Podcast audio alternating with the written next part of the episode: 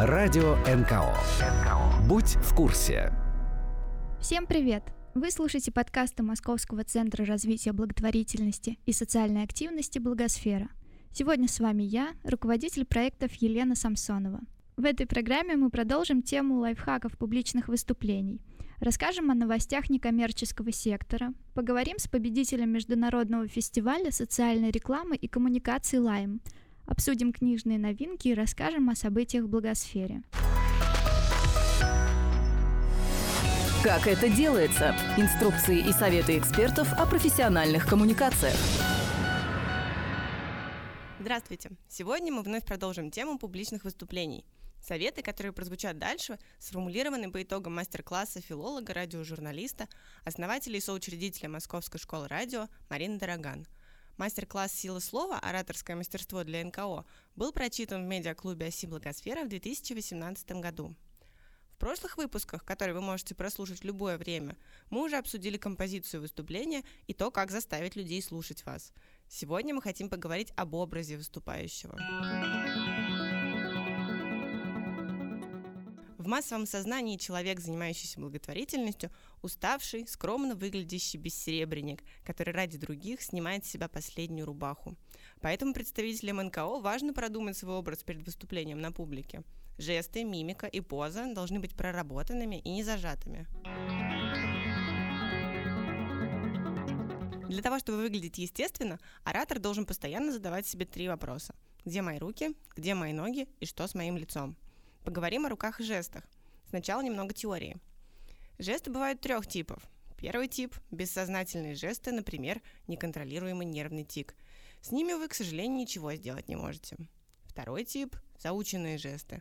Например, кто-то может приучить себя к открытой размашистой жестикуляции. И третий тип – это иллюстративные жесты. Примеру, у Стива Джобса жестикуляция всегда следовала за мыслью.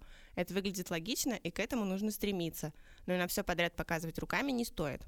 Итак, с руками все ясно. Они следуют за мыслью, но без излишнего фанатизма. Что же делать с ногами?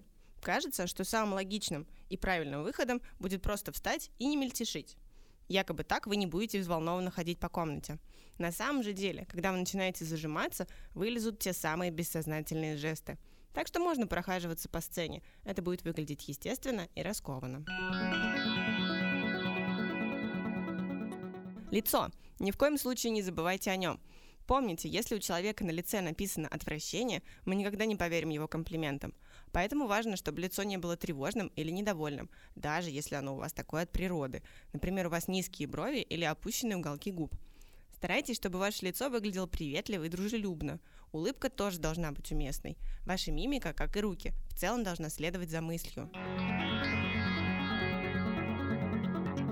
Любое выступление – это борьба за внимание. Показывайте интерес к аудитории. Не нужно рассказывать про себя. Ваше выступление должно быть про них. Будьте такими, какую реакцию вы хотите получить в ответ. Далее в нашей программе рубрика «А вы знали?», в которой мы рассказываем вам об интересных фактах из истории благотворительности и филантропии. В этот раз темой подкаста стал первый в мире фонд местного сообщества – а вы знали? Первый в мире фонд местного сообщества или Community Foundation был учрежден более 100 лет назад, в 1914 году в Кливленде. Это была тихая революция в большой благотворительности. Во-первых, в нее пришли люди разного достатка. Прежде фонды жертвовали главным образом очень состоятельные люди – а во-вторых, направления благотворительности стали намного разнообразнее и ближе к насущным потребностям населения. До этого они были чаще всего ограничены жесткими рамками завещания жертвователя. Сегодня технологию Community Foundation используют более 1800 фондов по всему миру. Каждый год в мире появляется примерно 70 таких фондов. Создать капитал, который пополняется горожанами и расходуется на нужды города, жителям Кливленда предложил Фредерик Харрис Гофф. В 49 лет он бросил карьеру преуспевающего юриста, чтобы возглавить Кливленд Траст. Помимо обычных банковских услуг, Кливленд Траст управлял крупными состояниями, завещанными на благотворительные цели.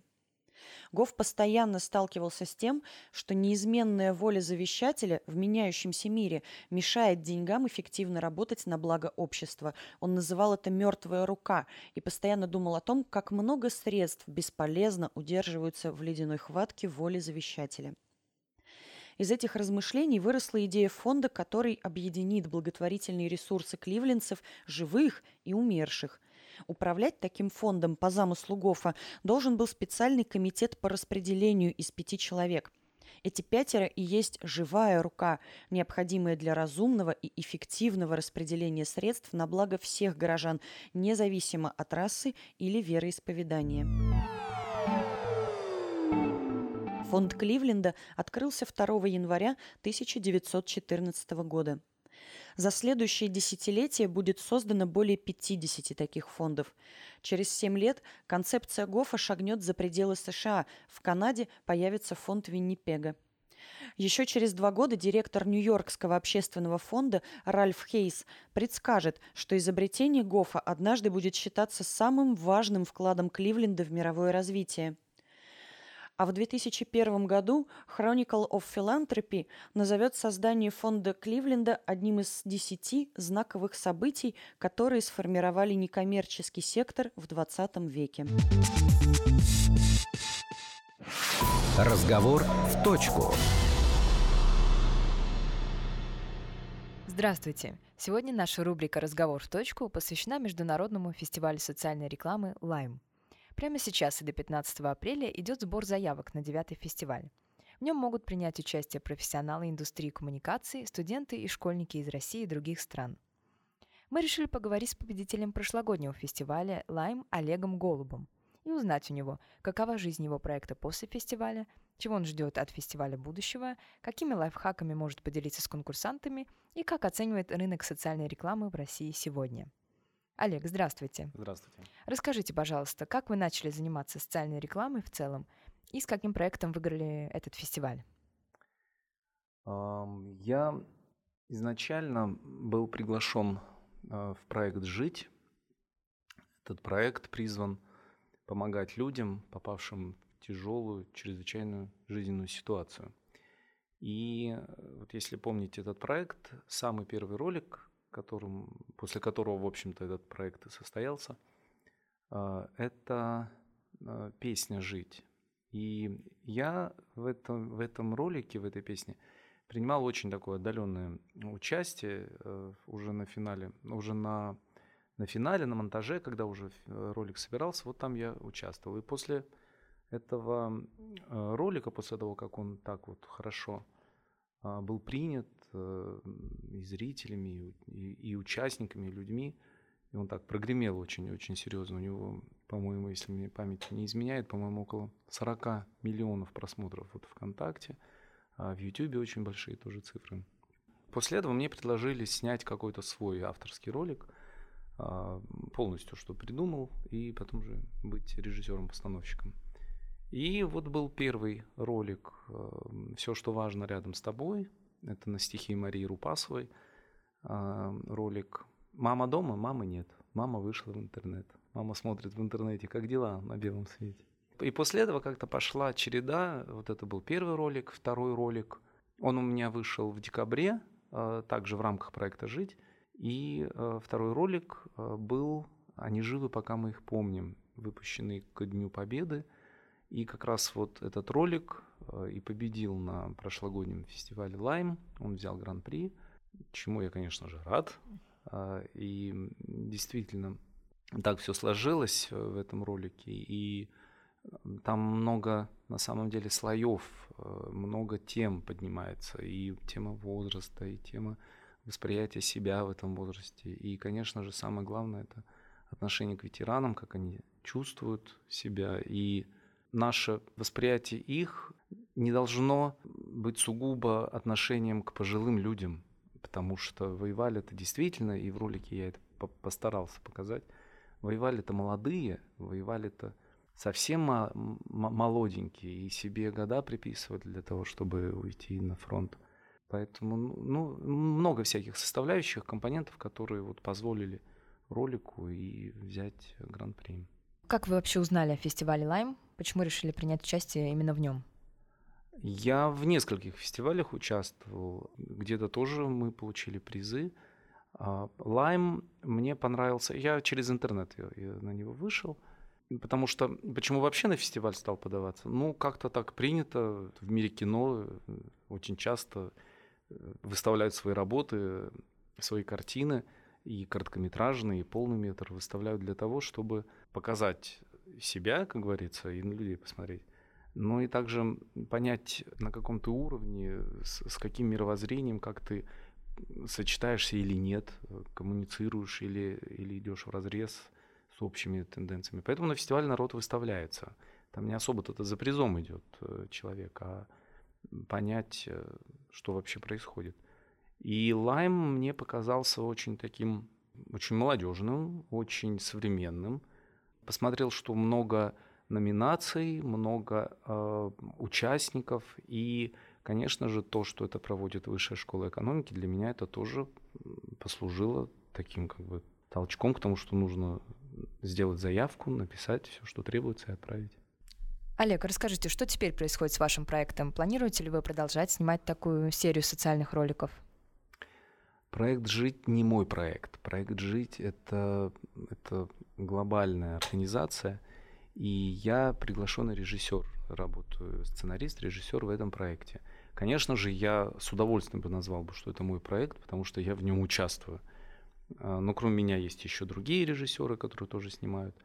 А если же вы задаете вопрос по поводу роликов социальных, которые я снимаю в, это, в рамках этого проекта, да, я снимаю. Вот буквально завтра будет у нас премьера. Сейчас идет монтаж. Опаздываем, надеюсь, все, все сделаем. Это будет уже как раз, это будет десятый ролик, который я сделал в рамках этого проекта. То есть это уже юбилейный такой, а, посвященный Дню влюбленных. И в работе к 23 февраля, в работе к 8 марта наши даты, а, которые нас подвигают к тому, чтобы поговорить о чем-то еще. Но также и в работе, сейчас пока вот сценарий дорабатываю, а, такие потоковые ролики, как, как мы их называем, это ролики о какой-то ситуации жизненной, о каком-то взгляде, о каком-то мироощущении и отношении к этой ситуации. Не буду рассказывать содержание, потому что любой театральный творческий человек, я очень суеверный, поэтому не буду говорить о чем. Надеюсь, выйдет, и вы посмотрите. Олег, какие советы вы можете дать конкурсантам фестиваля «Лайм»? Как выбрать тему?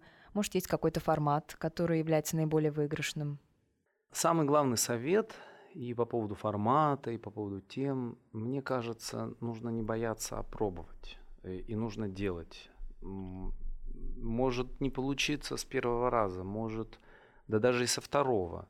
Но нужно пробовать, нужно экспериментировать, искать и не бояться. И самое главное, э, говорить о том, что тебя самого лично волнует. Не думать о том, ну вот, например, это же будет интересно другим. Нет, нет, нет, нужно как раз вот себя ставить на это место. Если ну, тебя волнует, если у тебя комок горло идет, ну, стыдно признаться, но я там, сколько раз я свои ролики смотрел, да, кучу раз, но все равно смотрю, и может даже комок горлу подступить, потому что э, это все волнует. Чтобы интересно было, чтобы пробовать какие-то новые формы. Главное экспериментировать, главное не сидеть сложа руки и не думать, что, ой, ну потом когда-нибудь я что-то сделаю. Нет, нет, нет, надо сейчас. И оглядываясь на прошлый фестиваль еще раз, вы сказали, что какие-то работы просмотрели. Можете ли вспомнить э, наиболее яркие, которые вас удивили? Или, возможно, можете вспомнить, что была какая-то тема, которой не хватало, стоило ее осветить? Я видел работы, я сейчас не назову, э, как они называются и кто их сделал, но я сделал вывод э, такой, что это направление социальной рекламы, оно сейчас стало набирать обороты, что а, не может не радовать, и это, это, же, это же делает мир добрее, понимаете? Что такое социальная реклама? Это призыв, призыв к тому, чтобы помочь, чтобы люди помогали или обратили внимание на какую-то проблему. И то, что этим занимаются, и то, что разные. Вот я помню работы там э, разные. Кто-то какие-то добрые дела делал, кто-то куда-то ездил, кто-то что-то как-то через какие-то выразительные э, средства интересные, через граффити. Это все, все очень э, интересно.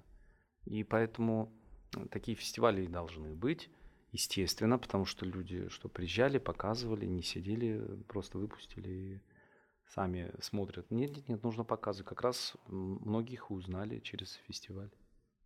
Как вы в целом оцениваете сегодня рынок социальной рекламы в России? Достаточно ли у нас профессионалов в этой области? Совпадает ли спрос с предложением? Нужна ли она? Я уже сказал, что сейчас лучше, мне кажется, поскольку я сам уже погрузился в социальную рекламу, вот уже больше двух лет работаю с этим. Мне кажется, что больше, но недостаточно. Мне кажется, что нужно больше на это тратить и сил – и, и профессионалов больше привлекать. Потому что действительно сейчас это такой, такой, как бы, такая тенденция, как мне кажется, я, может, ошибаюсь, но как раз очень много снимают непрофессионалы, как раз э, там практически на телефон, э, на, на камеру какую-нибудь простую снимают. И на самом деле это прекрасно, потому что это показывает, что люди у нас живые, отзывчивые, и их, их волнует что-то, чем они хотят поделиться. Поэтому и, и хорошо то, что идет все, скажем так, из народа. Но мне кажется, что не будет плохо, если у нас и профессионалы к этому подключатся. Олег, спасибо вам за интересную беседу. А мы напоминаем, что заявки на участие в девятом международном фестивале социальной рекламы «Лайм» принимаются до 15 апреля. Спасибо большое.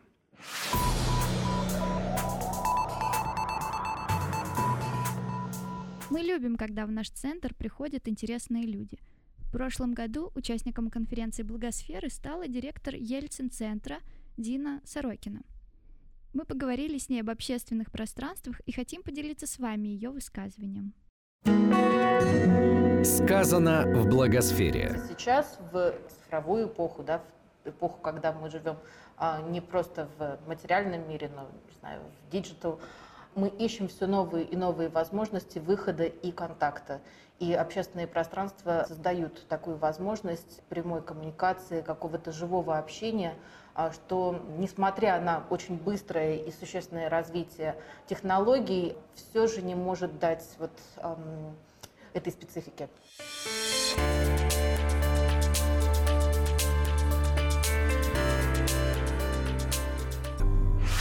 Разговор точку.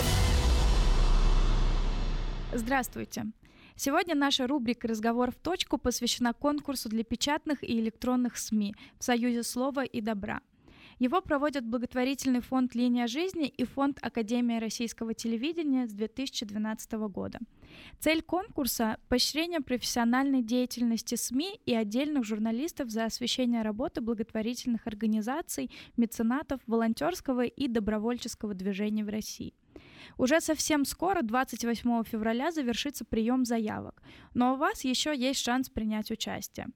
На конкурс можно подавать ТВ и радиопрограммы, статьи в печатных СМИ, на сайтах информационных агентств и интернет-порталах, вышедшие на территории субъектов Российской Федерации с 1 января по 31 декабря 2018 года. В прошлом году премию в номинации СМИ, обеспечивающая рекламно-информационную поддержку благотворительным проектам, получила радио «Комсомольская правда». И сегодня в нашей студии руководитель по развитию социальных проектов э, в издательском доме «Комсомольская правда», соорганизатор проекта «Школа медиа-волонтера про добро» Валерия Кибец. Валерия, здравствуйте. Расскажите о программе, с которой «Комсомольская правда» выиграла премию. Добрый день. Ну, это не совсем программа, наверное, правильнее будет сказать, что это проект. Это школа медиа-волонтера про добро. Это такой, это консолидация усилий, это партнерский проект в первую очередь. Мы объединились а, с Мосволонтером, это ресурсный центр, сам, самый, я так понимаю, ну и э, самый главный, самый важный в Москве, который начисляет порядка 20, более 20 тысяч волонтеров. И мы объединились э, школой Арины Шараповой. На протяжении 72 часов к нам в редакцию приходили ребята. Это совершенно разные ребята. Это и студенты журналистских направлений. Это и школьники, даже были и такие. Более того, у нас были самые прекрасные, самые замечательные наши медиа-волонтеры. Это серебряные волонтеры, которым было более 70 лет. Мы их а, просто э, со всех сторон оберегали, потому что это наш такой золотой актив. И вот 72 часа а, к нам приходили наши медиа-волонтеры, где получали ну, бесценные, на мой взгляд, знания от практикующих журналистов. Мы им рассказывали про журналистику как таковую, про базовую. Мы рассказывали им про принт, как работать в интернете, как писать посты, почему писать, например, ВКонтакте, да, пост совершенно одно дело, а писать в Фейсбуке совершенно другое. Мы рассказывали про радиожурналистику, мы рассказывали им про социальные сети, про стримы, про работу в Ютубе. Мы им рассказывали ну и в, в, это, в этот момент включилась, конечно, школа Арин Шараповой, без которой, я думаю, этот проект тоже бы не состоялся. Как работать перед камерой, как вести программу. Мы раскрепощали ребят. То есть это такая комплексная история, 72 часа, интенсив на протяжении трех месяцев к нам приходили в редакцию, такой вот наш, наш, наши золотые ребята. Поэтому вот с этим именно проектом мы победили в конкурсе. Следующий вопрос о том, как ваша аудитория реагирует на такого рода проекты. Ну, у нас помимо этого а, есть, есть проект, мультимедийный проект «Доброволец», который включает в себя и раздел на сайте, и программу на радио, а, который выходит каждую неделю по субботам. Мы запустили еще недавно проект. В целом, конечно, когда мы только начали работать, э, нужно отметить, что наша аудитория, да, комсомольской правды, это, конечно, история не уже вовлеченных людей. Мы не оси, мы не филантроп, мы не милосердие.ру, мы такая самая народная, в полном понимании этого слова, самое народное издание. И, конечно, когда мы только начали работать, было всякое. И не совсем правильно реагировали. Кто-то писали, а почему мы должны помогать, да, когда мы рас рассказывали про какие-то Э, благотворительные проекты. Кто-то говорил, а где тут власть? Это вот эта любимая да, история, когда мы начинаем вспоминать вообще, а почему мы должны, у нас же есть как бы вообще-то государство и власть. Было всякое. Но сейчас, когда мы уже прошли такой большой, достаточно большой путь, э, начиная с декабря 2017 года, наша аудитория с большим удовольствием читает наш раздел, об этом говорят, ну, собственно, конечно, показатели, с большим удовольствием слушает, потому что а, при том слушает любые наши программы, мы совершенно не ставим ограничений, у нас а, поднимаются такие темы, как хосписы, да, у нас завтра будет, а, мы будем записывать эфир про фонд, который занимается болезнью Альцгеймера, то есть мы поднимаем такие прям, ну, совсем, казалось бы, очень сложные, очень такие непростые темы, но при этом наша а, аудитория очень лояльна. Она слушает, она комментирует, она включается, даже если это суббота 9 часов утра, то все равно уже кто-то настроен на нашу волну и ее слушает. Ну, а сам проект, да, если мы говорим про школу, конечно, это здорово. Конечно, это классно, когда СМИ не просто пишет, да, мы, мы конечно, мы, да, мы наш, наша главная задача все-таки транслировать что-то, а когда мы что-то генерим, когда какие-то офлайн, да, не онлайн, а офлайн форматы, когда к нам в редакцию приходят молодые ребята, когда они проходят стажировку, когда у молодого пера есть возможность опубликоваться, собственно, в самом, ну, в одном из самых главных, да, СМИ э, сегодняшнего времени, поэтому только положительные. Тут, а, а тут и не может, я думаю, быть какого-то другой реакции.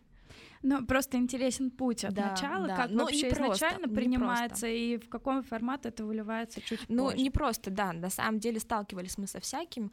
Тут нужно сказать, что, конечно, и сама редакция, то есть когда мы только приглашали наших спикеров, а спикеры — это, собственно, сотрудники редакции из различных направлений, не, я не могу сказать, что все бежали вперед э, паровоза, да, и да, да, конечно, я тоже. Были дела, свои дела, ой, у меня большая загрузка. То есть такая была достаточно проведена еще внутренняя работа. И я тут в этом плане призываю, да, если нас слушают другие СМИ, не профильные, что в этом плане надо работать. Да, не, мы не обязаны. Есть люди вовлеченные, да, так называемые, пассионарные, которые, да, конечно, волонтерство, добро. Ну а есть вообще-то как бы люди, у которых э, другие заботы, у которых дети, болезни, болячки, отпуска, выходные. И об этом нужно говорить и немножечко транслировать правильно, то есть без вот этой истерии некой. Поэтому, когда мы приглашали наших спикеров, у нас была такая достаточно еще внутренняя подготовительная работа, и сейчас уже по прошествии этого проекта намного, конечно, намного лояльнее наши сотрудники. Мы уже сплотились, объединились. Уже слово волонтерство не пугает, и вот такие глаза они не делают большие. Если бы нас видели, они бы сейчас увидели, какие я сделала большие глаза. А, слово благотворительность и добровольство уже не пугает, а пожертвование уже не так страшно. То есть, конечно, тут с точки зрения корпоративной ответственности медиа тоже нужно прорабатывать. То есть СМИ — это как любой организм, а, как любая корпорация, любая компания, которая тоже а, бывает разнополярная mm-hmm. в каких-то моментах, поэтому тут такая комплексная работа была. Вы немножечко предвосхитили мой следующий вопрос, но я его все же задам. Да, да. Почему было принято вами решение участвовать в конкурсе угу. в этом? И первый ли раз такой опыт у вас? Да, мы участвовали первый раз. У нас еще участвовали, подавали заявку и победили а, наши коллеги с программой. Ну, я, да, эм, с этим проектом, он в целом в прошлом году первый раз мы такого формата мы планируем сделать, пока это еще в планах, пока это еще на этапе разработки, но с этим проектом мы в первый раз подали. Почему? Да тут, собственно, я думаю, очевидный вопрос. Ну, во-первых, конечно, нам хочется об этом рассказать. Нам хочется, чтобы такой формат и другие СМИ, и вообще в целом люди увидели, что его можно масштабировать, что ничего не стоит провести его и у себя, да, а привлечь своих сотрудников к этому, рассказать рассказать, поделиться, потому что, понятно, наши студенты, наши э, ребята, которые учатся в университетах, они получают знания достаточно большие, глубокие, но ничего, наверное, нет более бесценнее, да, когда перед тобой выступает практикующий журналист, который расскажет, да, вот книжки это все чудесно, но, ребят, вот как бывает. Поэтому я думаю, что это вот, ну, самое, наверное, ценное, что могут получить ребята, и такая профильная все-таки социально, социаль, социально ориентированная, но профильная история, она масштабируется, и это не требует каких-то огромных, колоссальных усилий. Ну и плюс, конечно, формат э, тщеславия, как, как без него? Нам, конечно, хочется, чтобы э, наш проект проект был узнаваем, чтобы о нем говорили, чтобы в конце концов, мы каждый год его делали, к нам приходили ребята, которых мы обучали, потому что мы в этом плане тоже заинтересованы. Медиа-волонтеры — это кто? Это, собственно, наши помощники, да, это универсальные бойцы, которые видят то, чего не, видим мы, и там могут добежать туда, куда не, мог, не можем добежать мы с нашими э, усилиями. Поэтому нам они тоже нужны. Это такая политика вин-вин. Поэтому мы, конечно, и в этом году тоже мы будем подаваться. Это для mm-hmm. нас такое большое подспорье. В прошлом году премия стала рекордной по количеству uh-huh. заявок, поступивших на конкурс, и экспертный совет рассмотрел 259 работ по нашим данным, выбирая номинантов для шорт-листа премии. Какие вы советы могли бы дать конкурсантам, э, как не затеряться в таком огромном количестве претендентов? Это всегда, всегда такая история-то уни- уникальная. Тут сложно каждому кейсу какой-то свой ключик, который нужно подобрать. Сложно так предвосхитить, да, искать какой-то такой, не знаю, универсальный код, и я вот, вот с ним, выполняя его, ты вот точно победишь. Но в нашем случае это была история, конечно, консолидации. Я всегда за объединение усилий. Я за то, что если не можешь ты, скажи другу, а, наверное, это может сделать он. Поэтому я всегда за партнерские проекты, потому что когда ты объединяешь а, усилия, это всегда получается, не все любят это слово, такой вкуснее. То есть продукт, как бы это ни было, и проект, а, он получается вкуснее, интереснее, масштабнее, поэтому я, наверное, за объединение усилий. Вообще это должно быть, наверное, просто интересно. И я всегда призываю, и вообще в целом когда мы говорим про благотворительность, волонтерство, я всегда призываю его оценивать таким холодным взглядом. Не просто это прекрасно, просто потому что это про добро. Так уже не совсем работает. Это прекрасно, потому что это решает еще вот такие вот такие задачи. Да? В нашем случае это там еще решает а, профориентацию, в нашем случае это решает кадровый вопрос, потому что многие у нас просто жировались, а, и даже некоторые остались работать. Это решает, да, в том плане там наш, например, медиапул, да, который мы создали, и ребята помогали нам на- наполнять наш раздел. То есть проект должен быть с этим и дополнительным и, то есть решение одной задачи это, наверное, не совсем про комплексное, про комплексный проект, поэтому я в этом плане всегда за консолидацию и всегда за еще какие-то дополнительные вот эти вот и, которые проект должен решать. Только, наверное, тогда э, он ну, будет интересно, и экспертам ничего не останется другого, как признать его лучшим. И вот, оглядываясь на прошлый конкурс, скажите, были ли другие проекты, которые вас удивили? Честно признаться, я, поскольку не была экспертом, я, я вот отдала, и я вот, вот так вот, скрестив пальцы, ждала.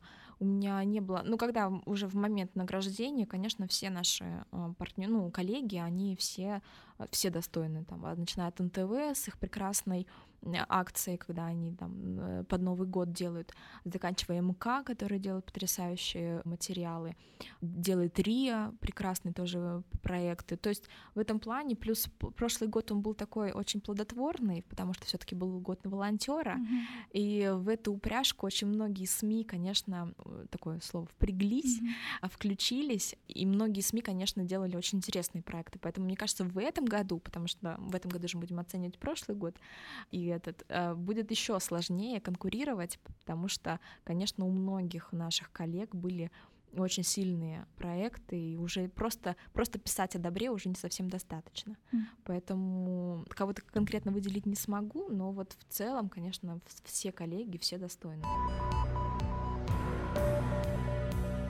Что, на ваш взгляд, мотивирует СМИ участвовать в таких конкурсах и вообще зачем им это нужно? А, что мотивирует? Ну, не так много вообще форматов, где СМИ может рассказать о своих проектах социальных. Не так много. Не так много премий, где СМИ могут наградить за это. Потому что СМИ это, как правило, ну такой э, инструмент рассказать, показать и забыли. То есть компания прекрасно она это делает, да, мы ее там жмем ей руку, она молодец, мы как-то можем ее оценить. Волонтеры молодцы, мы как-то тоже их можем оценить. А СМИ всегда есть такая немножечко отношение, ну вы это же важно, вы должны это делать, а, а что, за это нужно как-то отдельно поощрить?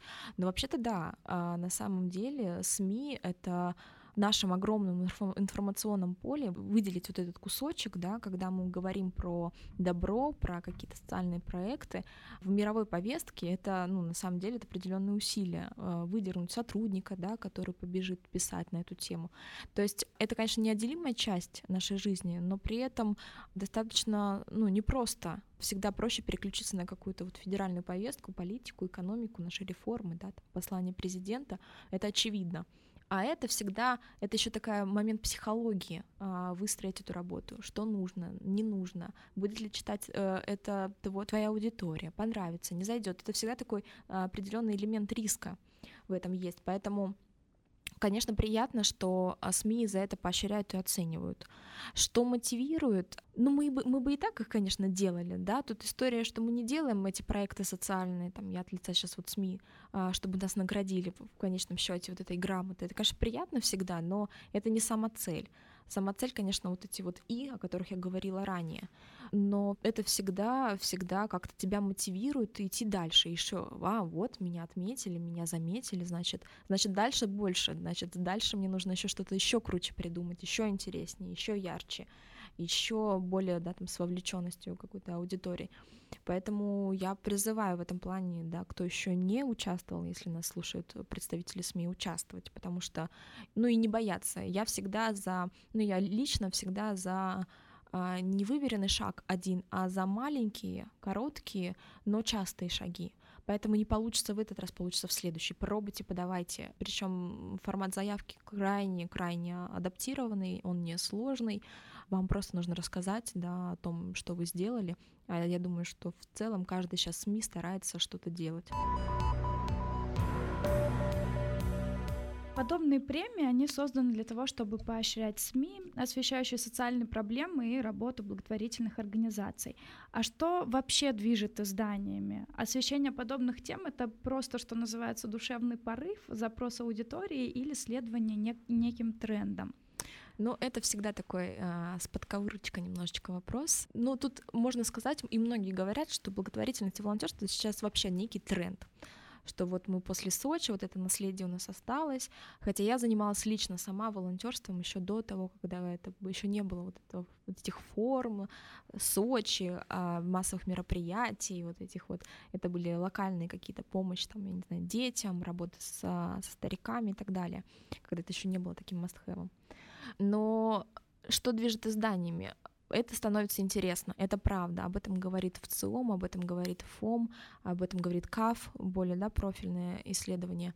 Это мы, наша, наша вообще аудитория, наше общество, оно растет. Это прекрасно, это правильно, и это как бы э, закономерно оно растет, оно уже более способно понимать, принимать такого рода информацию, потому что это вроде как бы вообще-то сплошь и рядом, это вот здесь вот у тебя под носом, и волонтерство это не какие-то там кто-то как-то, а вот, ага, это бездельники, но это вообще-то и работающие люди, когда формат пробона есть, это и старики, когда а, помогают, да, и наши прекрасные серебряные волонтеры, это и, и дети, которые тоже способны включаться в какие-то эко-проекты, помогать, убирать, плюс это, ну, это, это важно, ну, то есть сейчас уже нельзя сказать, что это какая-то отдельная история, как говорят, что коммерческий сектор — третий сектор, и нельзя уже сказать, что это вот он как-то своей там жизнью живет. Он вообще-то уже такой же полноценный игрок нашей, нашей жизни.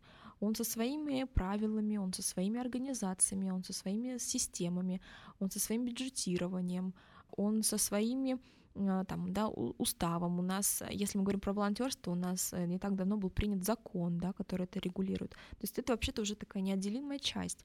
И не говорить о ней, но это какой-то вот уже, наверное, и не совсем, ну, хотел сказать, дурной тон. Uh-huh. Не, не могу так, конечно, говорить, но это про, об этом просто нужно говорить, и это не нужно преподносить как вот что-то вот из ряда вон. Нет, это просто наша часть жизни, и об этом, конечно, хочется говорить, и говорить э, легко, ненавязчиво, и развеивать мифы. У нас очень много мифов на эту тему.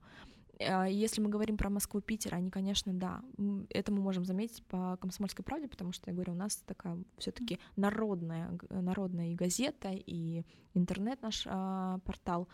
И если мы говорим Москва-Питер, да, конечно, у нас люди все таки знают, что это такое, это как бы более-менее осведомлены.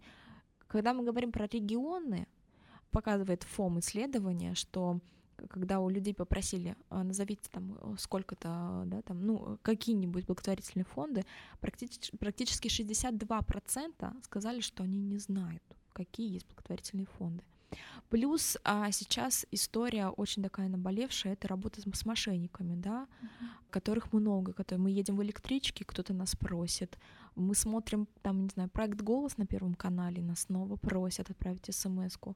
Мы заходим, и нам говорят, ну, давайте там пожертвование против там кофе, да, вот вместо чашки кофе. То есть это вот уже такая постоянная нативка, которая уже немножечко даже превращается в какую-то истерию. То есть об этом нужно все таки так с головой холодной к этому подходить, это популяризировать. И изданиями движет интерес, конечно. Ну, то есть у нас аудитория, мы, конечно, за нее заточены. Это наш показатель. И если это интересно, то мы будем об этом писать. А это не, сейчас уже ну, сложно сказать, что это неинтересно, потому что сейчас столько форматов, и забеги, да, благотворительные, и просто какие-то форматы, которые не требуют от тебя каких-то безумных вложений. То есть это просто есть, и об этом нужно говорить. И это уже не какая-то там тема за семью печать, печатями, а это уже вот здесь сейчас. Ну да, основное русло нашей жизни, скажем да, так, актуальный да, момент. Да. Да, это действительно так, и мне очень нравится, что вы достаточно глубоко в это вникаете, и массу примеров как раз-таки из некоммерческого сектора приводите. Это не может не радовать.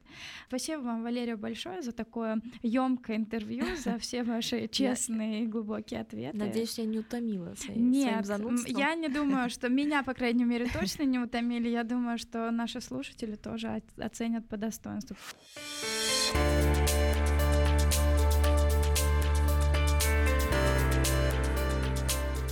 Далее в подкастах Благосферы наша уже традиционная рубрика «Книжная полка», в которой мы расскажем сразу о двух книгах, посвященных заключенным российских тюрем. Книжная полка. Всем привет! В эфире наша рубрика «Книжная полка». И сегодня мы хотим рассказать вам об одной из самых остроумных и жизнеутверждающих книг, по словам редактора издательства «Корпус» Евгении Лавут. Удивительно, но слова Евгении посвящены книге о заключенных российских тюрем. «Русь сидящая» теперь это не только известная организация помощи осужденным и их семьям, но и сборник историй из их жизни. Герои книги, написанные журналистом и основателем организации «Русь сидящая» Ольгой Романовой, заключенные, их близкие и сотрудники той самой организации – Можно подумать, что в книге с такими героями будет сплошная чернуха и тоска. Поверьте, нет. Вы будете удивительно много улыбаться. Эти невыдуманные истории способны тронуть до слез и заставить рыдать от смеха. Одни похождения героя под кодовым именем Петруха «Семь ходок, три побега» чего стоят. Приятным бонусом ко всем этим реально случившимся сюжетам станут иллюстрации, созданные Олегом Навальным, отбывавшим тогда наказание в одной из российских колоний, и краткий тюремный глоссарий, добавленный в конце издания. Но самое важное произойдет потом, когда вы отложите прочитанную книгу в сторону и задумаетесь. Берегите себя, добрые люди. А уж если попали в переделку, угодили в тюрьму, помните, что тюрьма есть одна из главных институций русской жизни. Нашего человека формируют школа, армия и тюрьма. Кто сидел, кто сажал, кто кого охранял. Все перемешивается в нашем котелке, говорит Ольга Романова. Эта институция русской жизни, к сожалению, устроена так, что люди, прошедшие через исправительные учреждения, выходят из них неисправленными, а поломанными, отмечает руководитель правового департамента благотворительного фонда «Русь сидящая» Алексей Федяров. Если подходить абсолютно экзистенциалистки, то любой опыт это хорошо, любой опыт, да, хороший или плохой опыт это в любом случае база для это знание, это база для последующих действий. Тюрьма как благословение Солженицынское, ну, наверное, нет, я далек от этого. Не может э, быть э, лишение чего-то базового, каких-то базовых потребностей благословением. И необоснованное, необоснованное и незаконное лишение, это легалистское, как говорит Сергей, легалистское, но далекое от закона. Легалистское может быть и абсолютно законным тоже. То есть, если процедуры соблюдены, но наказание само законно. Плохо ли, что есть тюрьма для людей, которые, за которыми 10, 15, 20 э, жизней детей, например. Ну, наверное, нет. Но в любом случае, как-то надо ограничивать э, в свободе. Другое дело, тюрьма как э, инструмент не просто лишения свободы, как наказание. Да? То есть наказание – это лишение свободы. Но нет же наказания, пытки, изнасилования, там, туалет три раза в сутки, лишение медицины, лишение нормального питания – издевательство, углумление, обращение как э, с последней скотиной. Ну, нет таких наказаний, нигде не прописано. Но они присутствуют, и, конечно, как, как это может быть с благословением. Совсем недавно вышла еще одна книга о российской тюрьме. В 2013 году Алексей Федяров был обвинен в мошенничестве и до 2016 года находился в заключении. Он решил рассказать о годах, проведенных в качестве заключенного сначала в СИЗО, а потом в Тагильской исправительной колонии для бывших сотрудников правоохранительных органов и написал книгу «Человек сидящий». Когда я освободился в 2016 году, в июне, я решил, что надо приобщиться к правозащитному движению – поскольку ну, видел, насколько нужно, насколько не хватает каких-то профессиональных знаний людям, которые всерьез занимаются правозащитой. Профессиональных знаний не в том плане, что не хватает правовых знаний, а вот именно специальных, изнутри, вот э, того, как работает система, взгляд изнутри. Стал присматриваться, присмотревшись, увидел, что мне интересно было поработать с Ольгой Романовой, про которую слышал еще будучи в колонии, это единственный из э, руководителей правозащитных организаций, которые запретили вход э, в Тагильскую колонию для бывших сотрудников, и ее фото там повесили на проходной, и там на нее висел просто полный запрет. Я так думаю, как в том фильме «Хороший спаги надо брать». И познакомились, стали общаться, а потом стал помогать ее юристам, ее адвокатам, и потихоньку-потихоньку она сумела сделать так, что всю эту работу я на себя и взял параллельно как-то рассказывала какие-то истории, она включала их в свои книги. И за одним из разговоров мне она сказала, слушай, Федоров, ты меня замышил, да пиши сам уже. Я говорю, я не умею, я юрист, я, что я не пытаюсь написать, у меня или приговор получается, или обвинительное заключение. Она говорит, ну давай, переключай там тумблеры какие-то. Попробовал первый, второй какой-то рассказик. И в какой-то момент она сказала, все, давай пиши, из этого можно будет что-то сделать. Это был уже 17-й год, сентябрь, по-моему. В итоге вот получилось 252 рассказа. Когда начал писать, конечно, были соблазны каким-то образом где-то написать какую-нибудь байку, потому что байк очень много. Человек попадает на зону, и он начинает кормить байками. Потом через год попадает другой человек в эту зону, и вот теми же самыми байками кормят, просто меняются времена, фамилии, имена, а байки те же самые остаются. Подумав, я, естественно, от этого отказался и решил, что в этой книге будут только те истории, которые я сам пережил, или те, которые я сам видел лично своими глазами и слышал своими ушами. Эта книга, как и «Русь сидящая», состоит из документальных очерков, написанных на основе воспоминаний самого Алексея. Их герои – сидельцы с разными судьбами, характерами, с разной способностью уцелеть физически и нравственно в условиях тотальной несвободы, постоянного унижения, голода, рабского труда и разлуки с родными. Как заметил писатель Виктор Шендерович, замечательная проза Алексея Федярова уже встала на полку в русской лагерной библиотеке. Увы, это не последняя книга в этой серии. И это правда – от сумы до от тюрьмы не зарекайся. Это вполне актуальная формула российской жизни. В 2018 году, по данным ФСИН, в российских тюрьмах отбывали наказание примерно 470 тысяч человек. И, конечно, как говорят в Руси сидящие, мир вокруг станет лучше и безопаснее для всех, если из тюрем будут выходить не озлобленные, нищие и бездомные люди, прошедшие через многолетнее унижение и не имеющие социальных связей, а действительно исправившиеся, получившие образование и новую специальность, готовые работать и не разучившиеся любить и сострадать. Те, кого на свободе ждут друзья и родные, кому есть куда идти. Что случилось? Авторский взгляд. Начался прием заявок на первый в 2019 году конкурс президентских грантов. Он продлится до 15 марта. По традиции конкурсов будет два, и второй конкурс начнется в июне. На предоставление грантов в этом году в федеральном бюджете предусмотрено 8 миллиардов рублей – до конца весны Фонд президентских грантов завершит оценку социального эффекта проектов, получивших поддержку по итогам конкурсов 2017 года. По наиболее распространенным ошибкам фонд будет готовить методические материалы и оказывать консультационную помощь. До сих пор старт каждому конкурсу давало отдельное распоряжение президента Российской Федерации. Со следующего года будет действовать стабильные сроки проведения конкурсов. Это упростит планирование деятельности для некоммерческих организаций, подчеркнули в администрации президента. Создан бесплатный онлайн-сервис для онкобольных и их близких «Просто спросить».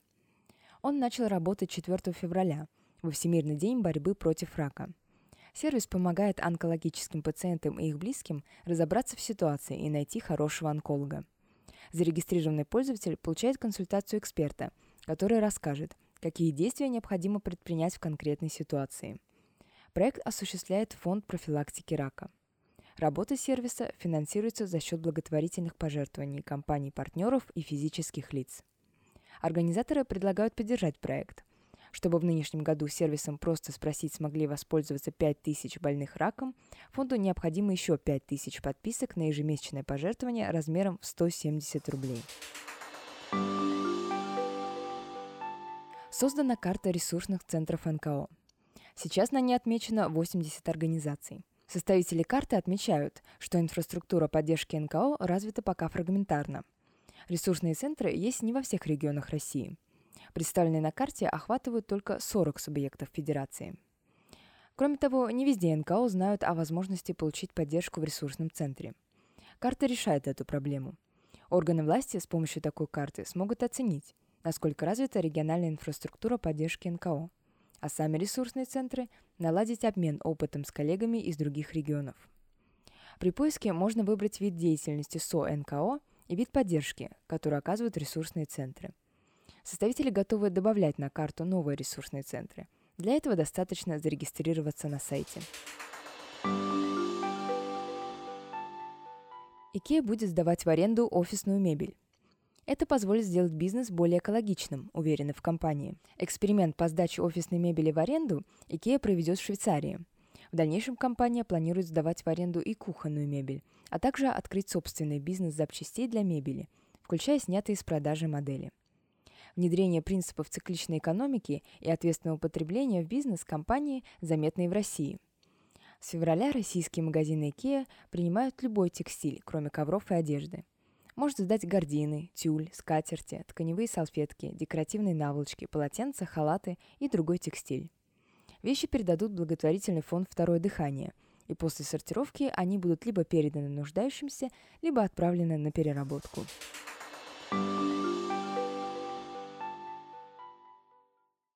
Фонд Владимира Потанина и портал «Такие дела» запустили спецпроект «Вместе» о людях, меняющих жизнь в своих городах.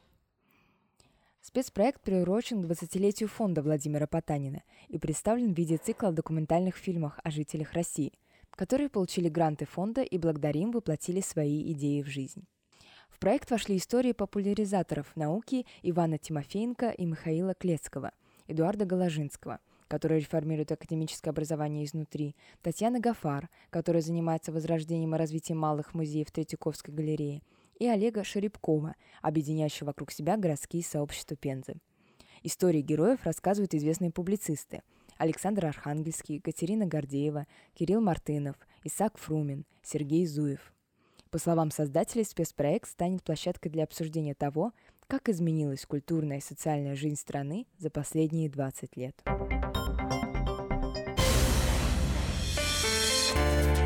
Скоро в благосфере.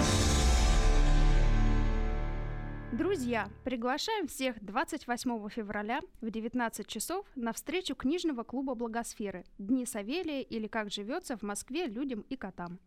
В гостях у книжного клуба автор самого обсуждаемого романа прошлого года «Дни Савелия», актер Григорий Служитель.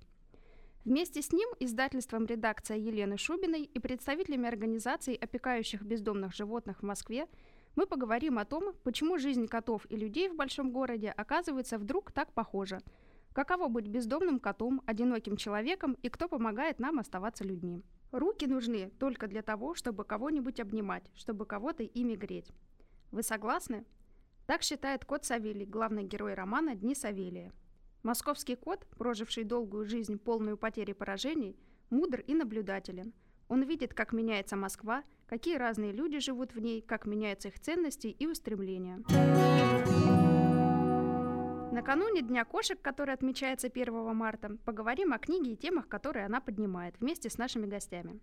Ими станут автор книги, выпускник режиссерского факультета ГИТИСа, актер студии театрального искусства Григорий Служитель, генеральный директор фонда «В будущее», руководитель программы «Котошеф» Анна Лаврененко и заместитель директора благотворительного фонда «Образ жизни» по просветительским программам и проектам Мария Лежнева.